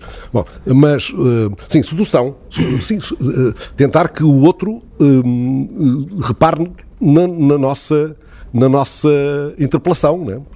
Ai, ui, né? Ai, ui, quer dizer, não acontece nada, nada bulo do outro lado, assim, é, é isso. E que gostem de nós, é tudo isso. Isso daria outra, outra outro debate, né? teriam de estar aqui a psicólogos e até psiquiatras, não é? porque é que nós quisemos que gostassem de nós através de, de impulsos eletromagnéticos, não é? não foi para quê, Pedro? Lá no Norte, estes no Norte eram complicados. Agostinho. Não, eu ia retomar. Mas, ó, Agostinho, já que Sim. nós hoje começámos a tratar-nos por tu e eu, às vezes cá ainda para você, mas já, que, eh, já que hoje inauguramos o tu no nosso tratamento, ao fim destes anos todos, eu com muito me honra em vai dessa, eu quero aqui contar uma coisa que que, que devo contar hoje, senão não, não, há mais, não faz mais sentido. O Agostinho veio aqui a um programa que eu tenho chamado Rede Social. O título é todo um programa, portanto, dizer que a rede social verdadeiramente é aquela que faz com que as pessoas se juntem olhos nos é olhos. É esta, não é? É isto. Isto é que é a rede social. Bom, e veio aqui conversar sobre o que nos apeteceu. E, fal e falámos disto, epá, então há quantos anos é que foi, começou aquilo? Epá, vai fazer hora 50, então e você nunca mais lá voltou? Não, nunca mais lá voltei, não há aviões diretos para Benguela, porque Benguela é uma cidade especial, diferente de tudo o resto. Mesmo em Angola, não há nenhuma cidade assim, não existe nenhuma cidade assim. É, é, certo, não é? Absolutamente. Pronto. É a única cidade que E há muito tempo que é assim. Há muito tempo que é assim. Nenhum... É a única cidade que tem martirindinos. Não há mais nenhuma tem. Certo? Absolutamente. Pronto. No... E, e, Martrindino. Martrindino. As pessoas não é um sabem bicho. que nem eu sei o que é que é. Ah, ah não há mais nenhuma cidade que tenha uma isso. Uma espécie de grilo vezes pré-histórico. Um grilo pré-histórico. Mas, digamos, e, muito maior. É, e, maior e, e mais com... assustador. É. Não, e, e, a voz também. Um grilo é com uma voz. Um grilo, um grilo falante. Um grilo falante mesmo a sério, não é? Uhum. Os grilos que cantam com as asas. Dava um belo sinal de horário. Olha. Pronto, lá, já estamos. Já, para a Rádio Mundo. Então, mas tem de ir a Bengala nos 50 anos. E eu disse, não, não é, é, muito complicado, eu não, não voltei lá mais, isso, não, eu não sou de grandes nostalgias em relação a essa coisa, não tenho nada, não, não tenho nada para, para reaver, para, para rever, para, não, não, e uh, aqui puxar alçapões que não quero puxar e tal. E eu, não, mas tem de ser, não, e o Agostinho disse-me isto. Disse, só se houvesse um patrocínio, alguma coisa, uma, uma operação conjugada com, com a circunstância que permitisse ir lá e trazer alguma coisa, trazer no jornal uma reportagem. Epá, eu tinha que voltar a entrar na, na rádio, sentar-me lá e dizer uma coisa qualquer. E eu gostei disse, então, mas, mas tem de ir e tal. Eu patrocino a sua ida a Bengala. Mas patrocina como? E ele disse, eu patrocino, eu patrocino isso. Eu até conversei aqui e claro que rejeitei logo, não foi? Rejeitei muito foi, grato. Fiquei humilhadíssimo. rejeitei, muito grato, mas este homem é, é, é capaz disto. Lá está, também podíamos ter aqui um, um programa sério na tal rádio do mundo, íamos ter dois CEOs, o Adelino e o Agostinho. Mas pronto, um dia daqui a 50 anos vamos todos a Bengala. Isso não, havemos de ir. Havemos de ir os dois. Havemos de ir a Bengala. Não sei se são todos, mas os dois vamos. Havemos de ir a Bengala. Seguramente. Podíamos ir daqui a um instante desafiando o Agostinho a cantar um, um dos fados que, que, está neste disco que lançou recentemente, o Fado de Lei, e que e conta uma história de Benguela, que ficou em Benguela. Sim. Uh, o Agostinho preparava-se enquanto eu desafiava a Rita, que não sei se chegamos a dizer é professora na Universidade Católica, investigadora na área da comunicação política, também dos média. dá para fazer uma síntese da, da conversa destes maduros todos? Esta conversa Bom, dar não dá. Dar não dá, não é? Senhora Mas- professora. Dar não dá, mas posso dizer. Eu estava a ouvir e a pensar que há muitas coisas, claro, que se passam hoje em dia na rádio e que toda a gente lamenta, que eu penso que se lamenta em todos os lugares, não é? Que pertence à transformação das sociedades, da sociedade portuguesa, mas não só, que é de facto que é a grande vitória da, da mediocridade, desculpem falta de poesia a, a dizer, mas que de facto retira tudo o que é parece que tem uma profunda incapacidade de lidar com a qualidade, não é? Uma profunda incapacidade de lidar até com as pessoas que gostam mesmo dos ofícios, não é? Parece que gostam que os sítios estejam habitados por pessoas que não gostam do que estão a fazer. É assim uma vocação grande que as instituições têm e que de facto é, é uma pena só porque é óbvio que há tanta gente que queria fazer tantas coisas e gostaria de fazer por tão pouco, na verdade, não é? É porque na verdade não é preciso muito para que as pessoas façam grandes, grandes coisas. Portanto, as, as razões serão outras, não são estritamente económicas, não é? E, e, eh, e- e talvez o que tenham aqui relatado sobre a transformação da TSF é a transformação de muitas outras instituições, as universidades também, e diria, e estava a ouvir e a pensar na, num modelo que é extraordinário, que é o da Finlândia, em que as escolas servem para formar pessoas. Não para formar engenheiros, técnicos, não é? Mas para formar pessoas. E pessoas que tenham interesse em ver as outras pessoas e que não tenham medo das outras pessoas e que só, só engrandecem se estiverem perante pessoas que ainda são maiores do que elas. Não é? Não ter inveja, não ter eh, inveja, que acho que é uma palavra aqui importante. E isso é extraordinário porque é isso que faz grandes rádios, grandes universidades, grandes E grandes- hospitais, grandes tudo. grandes pessoas e grandes sociedades, não é? E, e isso é uma enorme transformação e só mais eh, outra questão que também vejo. Isto é um truque na- que a Rita usa muito quando eu começo a fazer gestos com os dedos que estamos já a queimar o tempo. Na gravação do programa semanal, ela diz só mais uma coisa, é o truque de professora. Não? É uma armadilha. Agora vai ficar a nu, porque temos a Ana aqui atrás. É uma armadilha porque se me tirarem do ar é porque não quiseram que eu dissesse mais o quando, quando eu ia dizer a coisa fundamental, não é? Ah, mas o que eu queria dizer é pessoas que também objetivamente estão interessadas em fazer o ofício e não no sucesso que o ofício lhes possa dar. Uhum, uhum. Isso também é uma enorme transformação e altera absolutamente, penso eu, o, o lado mais genuíno que se possa ter na- nos trabalhos. O André há bocadinho falava na, na, na viagem. O Adelino está a investigar eh, Lisboa. Ahm, há, um, há uma data de anos, tu eh, viajavas por Lisboa eh, com Manel Graça Dias. Eh, e aí está um programa. Apetecia poder. eh, Não, não, não. Não, não, não eras tu, eu- não eras tu. Não, eu alternava. Foi o, Ba- o Baltazar, chegou a fazer, o João Paulo Baltazar, chegou a fazer esse programa e ainda houve outra pessoa que o fez, que agora sim. não, não, não, não me Sim. recordo o nome, peço... Eu fazia num peço- domingo, não sei o quê, e ele fazia no domingo seguinte Sim. ao volante pela cidade. Sim, ao volante pela cidade. Ao volante pela Não, cidade. eu acho que antes do João Paulo houve outra pessoa. Era um irresistível programa, era obrigatório ouvir aqui. É obrigatório. Era um prazer. Sim, porque ele, ele era um grande é- arquiteto e um grande comunicador. Eu acho, aliás, que Pronto. aquilo é um tipo com uma desafio caneta fabulosa. do Dizia muito bem. O Baltazar faz primeiro, com ele, se creio, e depois é ele que faz e leva um, um outro arquiteto convidado no carro. Uhum, Vão pela cidade, Exato, ele exato. conduz e, vai até- mostrar. até Era isso. Que era...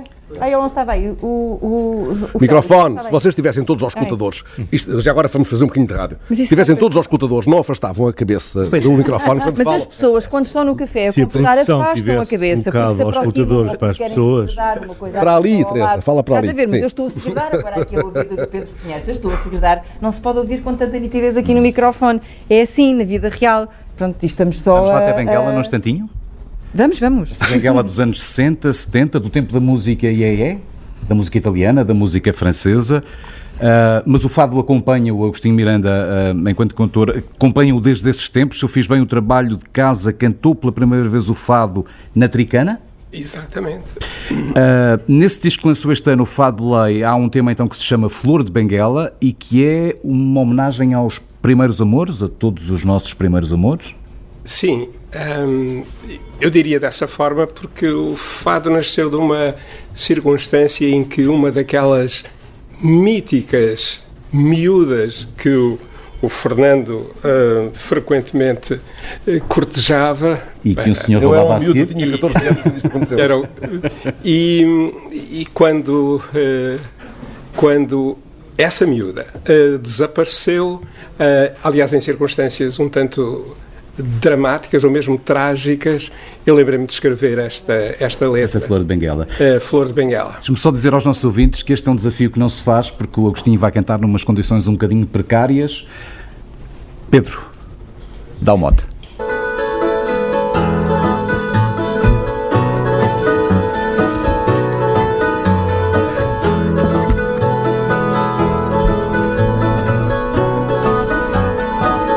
Outra vez. Força!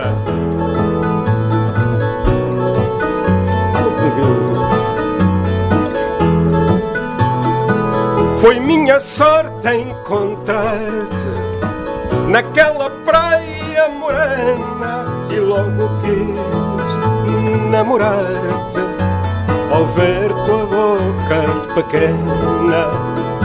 Eras a flor da bengala, eras a vida a sorrir no teu jeito de gazela e meu destino fugir.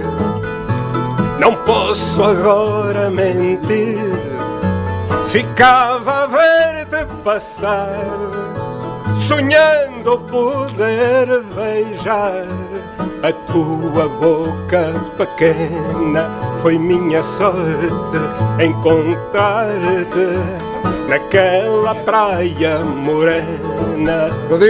Acácias rubras floridas fitavam teu fino porte e eu perdido já sem norte vi em ti o meu ideal. Agora, ponto final. Mas olha, quero dizer-te, sei que ainda te lembrarás da lembrança já pequena naquela praia morena. Foi minha sorte encontrar-te ao lembrar o quanto achei na vida, nem sempre bela, eu nunca te esquecerei. Oh minha flor da bengala, eu nunca te esquecerei. Oh minha flor da bengala.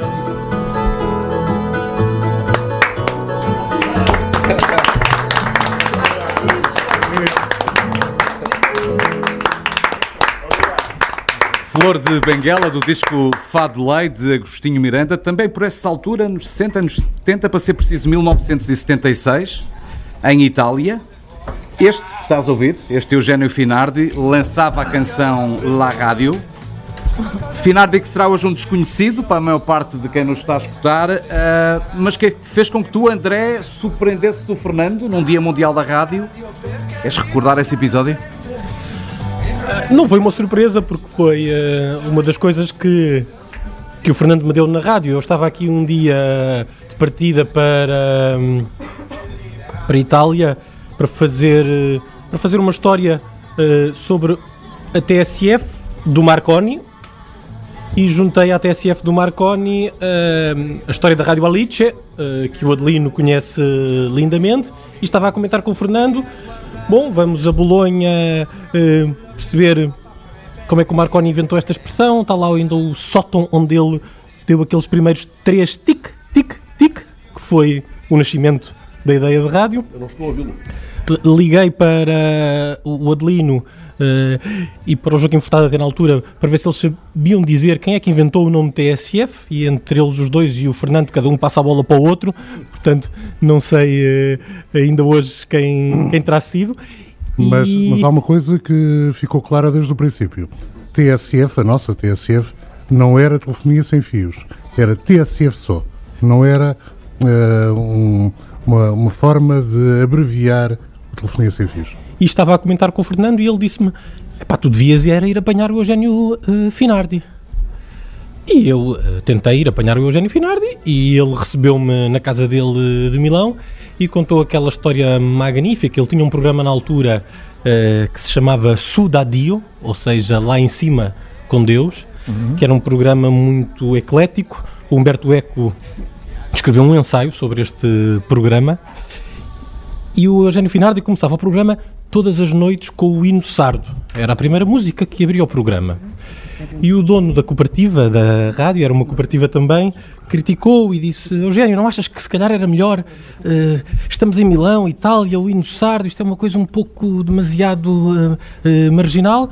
E o Finardi ficou furioso, ofendido, era um miúdo de 20 e tal anos, ficou ofendido, ia no elétrico e com a guitarra começou a acertar umas notas e chegou à rádio, abriu o microfone e compôs em direto o Amo la Rádio uh, que diz qualquer coisa como amo a rádio porque arriva da gente, amo a rádio porque nos chega das pessoas, entra-nos em casa e fala-nos diretamente. E o refrão é um na Rádio Libera. E se uma rádio é livre, mas livre verdadeiramente, então eu amo ainda mais a rádio porque ela nos liberta a mente. Muito bem. Muito é notável. E este tipo aparece-nos, a, estou eu com o Erlander Rui em Roma, a comer uma pizza, e este tipo telefona e diz, onde é que estão? E eu perguntei ao, ao Erlander, porque não fazia ideia de onde estava, sabia que estava perto do Vaticano, que eu ofereci-me aqui na TSF para ir fazer aquele, aquele tempo de impasse após a resignação de Bento XVI. Uh, agnóstico que sou, quis ir ver aquele, aquele tempo de, de, mudança, o que é que aquilo dava, e fui com o Erlander Rui, vou contar depressa, senão desato a chorar, sempre que me lembro dele, lembro-me dele em Roma, comigo, a, a, conversar longamente sobre a rádio, um tipo que tinha umas mãos mágicas. Estamos a comer pizza ele explicou ao André em que pizzaria estávamos e o André aparece-nos vindo de casa do Finardi com a gravação uh, dessa entrevista em Roma. Uh, eu vinha de Milão, eu descia de Milão de comboio e fomos ali uma tratoria magnífica muito perto do, do Vaticano. Vaticano. E serve de mote para os últimos 5, 7 minutos de fecho de conversa. Carlos, queres começar? Depois já percebi. já estão aqui muitas garrafas a cruzar atrás. Uh, Ainda bem que há pouco Está a tempo, beber, Rita. Assim, aproveito para uma heresia, um sacrilégio, e é confessar em público que a rádio não foi o meu primeiro amor. Obrigado. Uh, eu apaixonei-me, é verdade, mas eu quando comecei na profissão aos 18 anos, um, fui para o chamado jornalismo escrito. Nessa altura, como tinha curiosidade sobre como fazer bem notícias e essas coisas, há 43 anos não havia, bom, para já não havia escolas de comunicação social, essas coisas, e não havia disponível no mercado livreiro português uh, muitos manuais que tivessem utilidade. Eu não sei, não, não havia olhar para o Francisco e para o Adelino, a lembrar-me que uh, havia um manual do Cardé, um cubano, que era vendido, acho que era edição da Caminho, e era vendido pelo Sindicato dos Jornalistas. Sim. E uh, eu recordo-me que encontrei nesse livro uma ideia sedutora que é uh, a de que quando nós começamos a lidar com as máquinas de imprimir jornais, revistas, etc., que de alguma forma o chumbo nos entrava nas veias uh, e uh, que ficávamos, digamos, contaminados. E, portanto, eu tinha uh, duas certezas na vida. Uma era de que, no liceu, eu era apreciado como campeão do ponto e vírgula, de bem saber usar o ponto e vírgula, e... Fenomenal. E, portanto... Muito bom. Já tínhamos aqui o Crónicas, temos ali o campeão do ponto e vírgula. campeão do ponto e vírgula. Se tens ido para o teatro, ficavas só no ponto. E também... Uh, Estava convencido, aliás, não entrei quando recebi um convite para ir para a rádio. Uh, não disse logo que sim, recusei pelo menos uma vez, porque. Uh, Tinhas medo de ficar radioativo, não? Achava que não tinha voz para rádio. Ah, esse é outro mito da programa, a voz da rádio. A voz e portanto, da rádio. Uh, bom, o que aconteceu foi que fui de facto parar à rádio, mas vinha com aquela ideia de não, tu és um homem da escrita que vais tentar, uh, enfim, conseguir uh, trabalhar na rádio, etc. E quem foi o meu primeiro mestre? Eu entrei para a rádio comercial ao tempo, uh, um canal público do, da RDP, e o meu primeiro mestre foi o Adelino Gomes. Fui para a equipa dele e, bom, nesse tempo ainda se discutiam os temas que a equipa ia tratar e essas coisas todas. E a mim calhou-me, por causa de uma velha especialidade, assuntos laborais ou trabalho e sindicalismo, como se dizia há muitos anos. E tu tornaste especialista ou ficaste com a fama disso? Bom. Uh... Ele tratava sempre as coisas de trabalho, não era? Claro. Bom, e o Adelino deu-me como tarefa acompanhar um conflito laboral qualquer. E eu que vinha da, dos manuais de jornalismo escrito, ainda seduzido pela ideia das segundas tiragens, terceiras tiragens, quartas tiragens para atualizar a informação, achava que, uh, e o Adelino uh, empurrava-me também nessa direção, de que se havia noticiários de hora a hora, nós devíamos atualizar com o máximo de uh, informação possível. E, portanto, eu fiquei com a leve impressão de que no fim do turno o Adelino já não podia aturar, porque eu estava sempre ao telefone à procura de mais um pormenorzinho, mais uma coisinha e dizia, Adelino, agora mais uma novidade sobre isto, mais uma novidade sobre aquilo. E, portanto, eu que nunca contei em público uh, o meu primeiro dia de trabalho na rádio uh, como jornalista, Uh, está. contada. E deixa-me dizer o seguinte: eu, mesmo que isto não seja muito ortodoxo, começo por me definir como jornalista e como jornalista de rádio. A tal ponto de rádio e a tal ponto me tomei de amores pela rádio que ando há anos a fazer um programa de rádio na televisão. Eu nunca fui é jornalista de, de, televisão. E, portanto, bom, já dei o meu contributo. Isso é mais do que uma lança em África. Se posso chamar o Agostinho para esta legenda. Eh, isto que ele faz na televisão, marcar o ferrete da rádio, é mais do que uma lança em África. Não? É? Há um microfone simbólico. com o microfone, claro. Uma legenda final, Francisco Sena Santos. Sim. O Carlos fez a ponte, uh, o Carlos fez a, fez, fez a ponte entre uh, os dois mundos que estão, que estão mais vivos, um, os jornais e, e a rádio.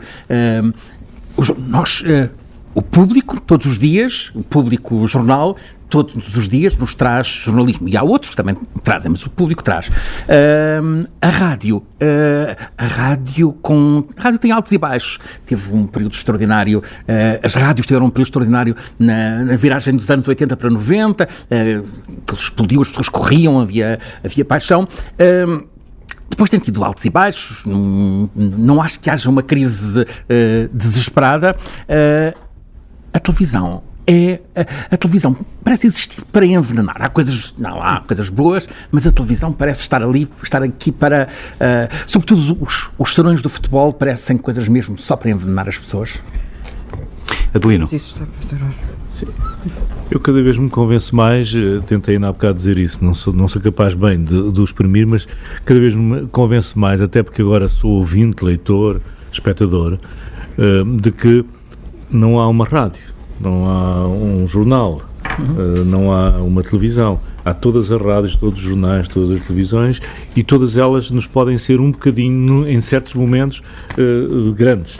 E por isso, uh, e por isso é tão grande um fulano que fala todos os dias e nos dá os sinais, ou um fulano que nos diz como é que foi o dia do mundo, no mundo, percebes? Portanto, é esses bocadinhos, eu cada vez gosto mais desses bocadinhos, e nesse sentido, queria terminar, porque ainda há bocado não o disse bem, e ter aqui, porque na verdade eu penso essa extraordinária capacidade que o Bertolt Brecht teve de pensar a rádio que não se fazia, que se devia ser feita, e lido à, à, à, à luz do que foram estas transformações hoje todas e que a gente ainda não sabe, esta mudança de paradigma que não sabe para onde é que leva o jornal, para onde é que leva a televisão, para onde é que leva a rádio, nas duas frases que ele tem, uma eh, complementa a outra, eu acho que está o segredo daquilo que a gente deve procurar e ao mesmo tempo daquilo que a gente deve evitar. Ele diz isto é a tradução, portanto, que eu ainda há bocado não dei é. Isto passou um século, não é? Um homem que tem alguma coisa para dizer e não encontra ouvintes está em má situação. Mas estão em pior situação ainda os ouvintes que não encontram quem tenha algo para lhes dizer. E depois complementa isto e parece que está a falar do tempo de hoje e destas incertezas. Ele diz assim: Não basta dizer tudo a todos que parece que agora há uma esta vontade, não é, de dizer em, a todas as horas, em todos os momentos, tudo para todos. Diz ele, é preciso ter alguma coisa para dizer. E por isso é que eu gosto tanto de vocês dois, uh, uh, Cena e uh, o nosso homenageado desta noite, porque esta foi uma homenagem, por isso eu queria pedir desculpa aos ouvintes, pelo menos àqueles que ficaram todos irritados com os adjetivos todos que nós dissemos para aqui, sobretudo os meus, e os elogios, porque uma das coisas, por exemplo, que mais me irrita na televisão e, e, e, na, eh, e no grupo profissional artístico eh, dos atores, que é, estão sempre a celebrar é os 25 anos, os 50 anos, os 30 anos, os 15 anos, o não sei quê, não sei quantos. E nós hoje parecíamos um bocadinho estar nessa. E a rádio nunca se autocelebra. Uhum. A rádio celebra aos outros. E por isso peço desculpa disso, mas na verdade é irresistível uh, quando. Quando aí está. Não é quando um tipo faz 50 horas seguidas, é quando um tipo faz um minuto. E esse minuto foi extraordinário. Por isso é que o Rafael Correia nos entusiasmava tanto. Ele gravava os passos. Antes de falar, ele estava-nos a dar os passos, já nos estava a dar um discurso, porque normalmente aparecia um cão e eu ficava cheio de medo. Estava a fazer cinema. Exato. O que é que ainda te provoca estremecimento, Fernando? Uh, o inesperado, o que, o que não é. Uma vez fiquei doente, estive três dias uh, com febre em casa e quando saí à rua onde moro há 30 anos, espantei-me com um, um azulejo partido ao meio numa parede. Estava lá há 30 anos, eu não tinha reparado naquele azulejo. Mas naquele três dias depois de estar a arder em febre, saí e tudo tinha a luz do cinema naquela rua, naquela rua de todos os dias. mas um tipo passa uh, depressa para chegar uh, a algum lado, ao comboio, ao carro estacionado na rua a seguir, e não olha para os, para os azulejos ou para metade deles. Falou-se aqui hoje de, de ritmos, de, de, de, colagens, de mantas de retalhos, de, de todos e de partes. E agora o Adelino usou uma palavra, que é a lentidão. Não, tinha, não tínhamos usado ainda essa palavra. Uh, porventura fará sentido que desejemos, alguns de nós, muitos de nós, fazer de uma forma mais lenta, uh, sem menos, não apenas com menos pressa, mas de uma forma mais lenta, uh, o que quer que façamos. Cultivar a lentidão. E saborear. Obrigado a todos, foi bom, muito bom tê-los connosco. Não poderemos desejar de Fernando mais 50 anos de rádio, é capaz de ser um bocadinho abusivo, mas venham daí mais, eh, muitos mais. Como costumavas dizer no fecho de cada edição do Postigo da Noite, dilo tu que dizes melhor. Fica bonita, telefonia. Obrigado a todos. Estamos a fechar o postigo sobre o serão inquieto nos 50 anos de rádio de Fernando Alves. À mesa, alguns eh, dos que partilham a mesma paixão da rádio. Adelino Gomes, Agostinho Pereira de Miranda, André Cunha, Carlos Andrade, Francisco Sena Santos, Rita Figueiras e Teresa Dias Mendes. Aos comandos, Fernando Alves, Pedro Pinheiro, Alberto Santos, Pedro Simões Ribeiro, Ana António, Miguel Silva, Rosa Garcia e Nelson Santos. E Ana Bravo. Serões Inquietos, emissão especial nos 50 anos de rádio de Fernando Alves. TSF. Em Caninha, Moledo e Vila Praia de Âncora, 94.4.